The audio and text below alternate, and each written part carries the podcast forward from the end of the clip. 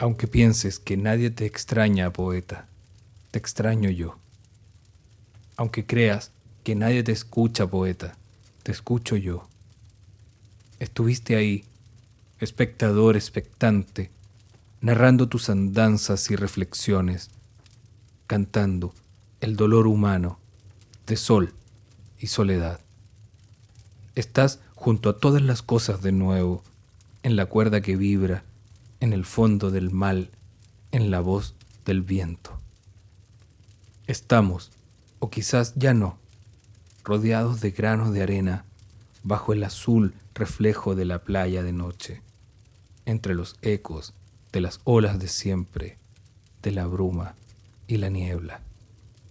Estarás más allá de tus discos y libros, alto como tus gritos, Gabo, grave como tu muerte. El fin te llegó sin avisar, y eres libre, niño costurero. La pena no es por tu partida, sino por el vacío que dejaste. Difícil olvidar el aullido primitivo en una espiral de voces al revés, con tanto silencio, ahora que aturde. Silencio. ¿Quién vendrá a soplarme ideas al oído con la fantasía de escribir sin fin? Pero el papel se acaba, pero la tinta no, porque de ella estamos hechos. Soy tinta para ser impresa marca para ser dejada, letra para ser escrita, trazo para ser hecho.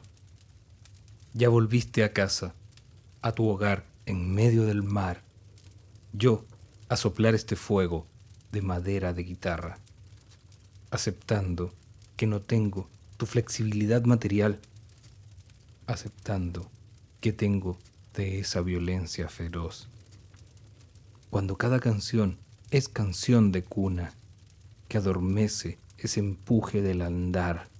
Tú, viajero, que cantarás a Dante ahora, que harás de tu historia historia viva. Nunca dejaste de cantar sin riesgo. Buen viaje, viajero. Adiós.